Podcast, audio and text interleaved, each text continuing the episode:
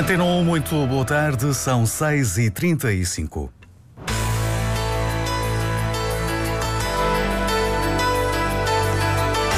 Antena 1 Madeira. Informação. Comissão Regional e Comissão Política do PSD ratificaram por unanimidade os acordos entre o PSD e o CDS na governação para os próximos quatro anos e também o acordo parlamentar com o PAN. Viajar sem pressa é o mote de uma campanha que vai hoje para a estrada.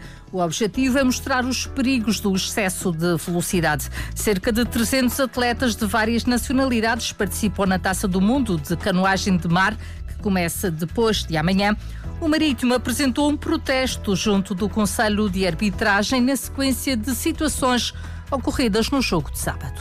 Destaques a esta hora, o Diário Regional conta com Fábio Betancourt no controlo técnico. A edição é de Lília Mata.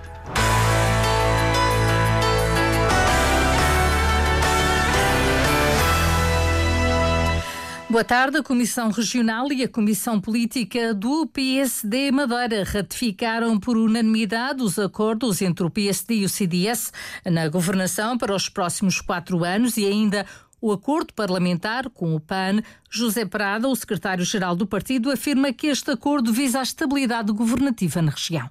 A Comissão Política e o Conselho Regional subscrevem todas as ações políticas que foram tomadas em nome da estabilidade assumidas com prioridade a garantir para os próximos quatro anos.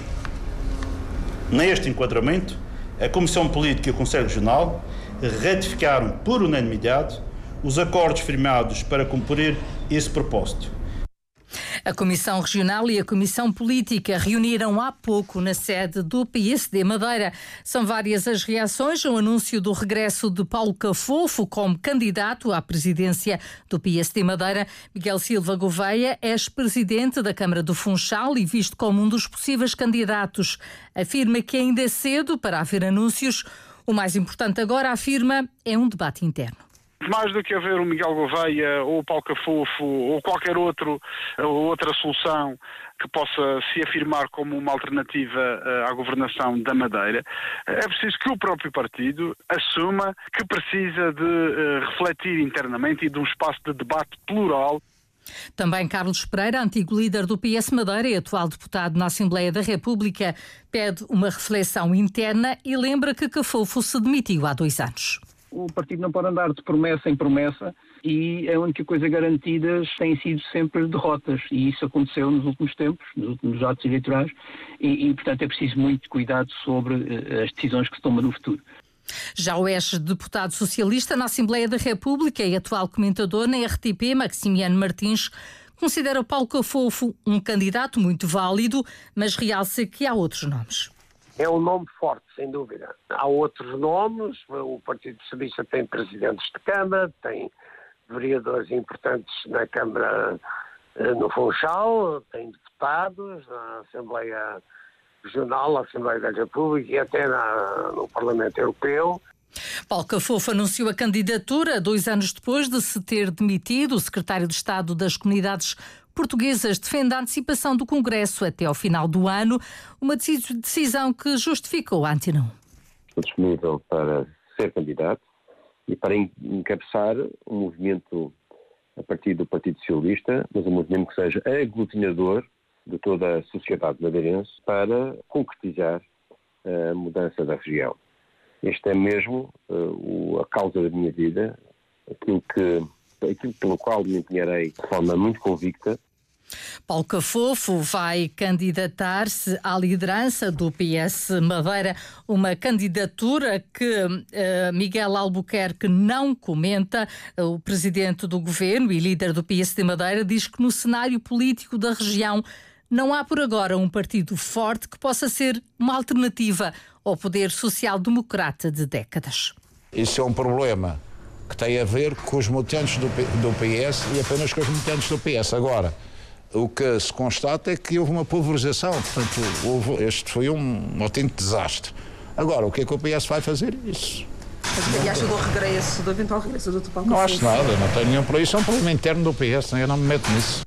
A duas semanas da posse do novo governo, Miguel Albuquerque não revela para já Quais são os nomes escolhidos para o Conselho de Administração do Serviço Regional de Saúde? A nova estrutura diretiva deverá ser conhecida só na próxima semana. Recordo que, recordo que a tomada de posse do novo governo está agendada para o próximo dia 17. Viajar sem pressa é o mote de uma campanha que decorre de hoje até ao próximo dia 9 em todo o país. O objetivo é alertar os condutores para os perigos do excesso de velocidade.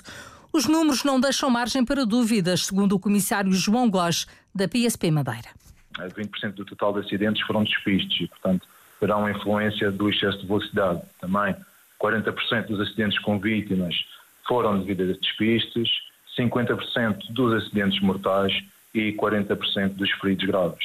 Temos ainda a registrar, uh, por excesso de velocidade, até 31 de agosto, 326 contraordenações desde leves, uh, graves e muito graves. Há vários estudos, por exemplo, se um veículo circular a 30 km por hora, a probabilidade de um acidente ter consequências mortais é de 10%, mas se a velocidade aumentar para os 50 km por hora, essa probabilidade passa a ser de 80%. O comissário João Góes revela as principais ações na estrada, incluídas nesta campanha. A primeira é já hoje, às 8 da noite. No final do dia, Vamos fiscalizar na Via Expresso 1, na zona do Feial, em Santana. Depois, no dia 5, eh, na zona da Pontinha, em Mexico. No dia 6 de manhã, eh, vamos fazer uma fiscalização em conjunto no Funchal com a DRET, na zona da Avenida Mário Soares, eh, onde a DRET vai fazer uma parte de sensibilização dos condutores que nós vamos fiscalizar para o problema do excesso de velocidade. Depois continuamos no dia, também no dia 6, eh, durante o dia, temos uma operação na zona de Mexico, na zona da Terça. No dia 7, eh, em Câmara de Lobos, nas proximidades da Rotunda da Pedreira. Uma campanha que na Madeira é desenvolvida em conjunto com a Direção Regional de Transportes Terrestres. O Regimento de Guarnição número 3 vai passar a ter meios de comunicação e equipamentos de resgate em montanha mais modernos. O investimento está a ser feito com verbas da Lei de Programação Militar, como revela o Coronel João Bernardino, comandante do RG3 desde o comando e controle, com novos meios de comunicação, rádios, material e equipamento para o nosso pelotão, eh, para a nossa força de resgate de montanha e uh, também a aquisição de viaturas e material logístico como tendas, uh, material moderno, sofisticado, com capacidade de fazer face a todas as circunstâncias que o regimento tem que estar pronto a cumprir aqui na região autónoma da Madeira. O comandante do RG13 esteve hoje no Parlamento para convidar o presidente da Assembleia para a cerimónia militar do dia 10 de outubro, que assinala 30 anos da unidade militar. A Assembleia Legislativa da Madeira emitiu um parecer desfavorável à proposta do Governo da República que altera a denominada Lei do Mar. É um diploma que muda as bases da política de ordenamento e de gestão do espaço marítimo nacional. Os parlamentares consideram que há um retrocesso nas competências da região. Um argumento apresentado pelo presidente da Comissão Especializada de Recursos Naturais e Ambiente, Nuno Maciel.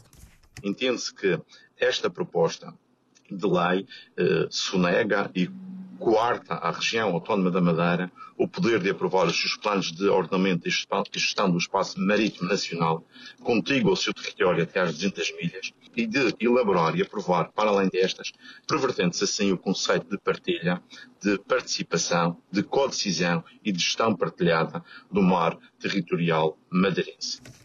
O parecer desfavorável foi aprovado pelos deputados do PSD, do CDS-PP. O PS absteve-se. A administração do Marítimo apresentou um protesto junto do Conselho de Arbitragem na sequência das situações ocorridas no jogo de sábado, frente ao Clube Desportivo de Mafra. O Clube Madeirense contesta a atuação da equipa de arbitragem. O Marítimo realça na nota no site que jamais escalará perante grosseiros e reincidentes erros que, além de prejudicarem a instituição, ensombram o futebol português.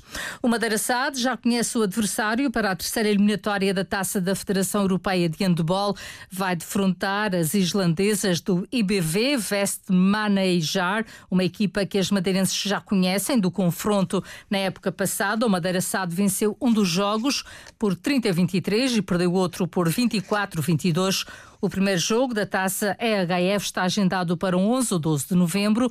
A segunda mão será a 18 ou 19 de novembro. A taça do mundo de canoagem de mar realiza-se na região entre quinta e domingo. O Madeira Ocean Challenge decorre no Funchal, Machico Calheta e Seixal. Pela primeira vez acontece na Madeira a Taça Mundial de Corrida de Mar. Vão estar presentes atletas de topo mundial. Uh, participam mais de 300 atletas de 11 nacionalidades. Fico com uma sugestão para hoje, ao pôr do sol, integrada no Festival da Natureza, haverá uma gaitada no local conhecido por Baixa, na praia da Ponta do Sol, uma atividade a cargo da Associação Retoiça. Até depois de amanhã está em vigor um aviso laranja do IPMA devido às elevadas temperaturas na costa sul e nas zonas montanhosas. No resto da ilha e no Porto Santo, o tempo também vai continuar muito quente. Para amanhã, a máxima prevista para o Funchal é de 31 graus, para o Porto Santo, 27.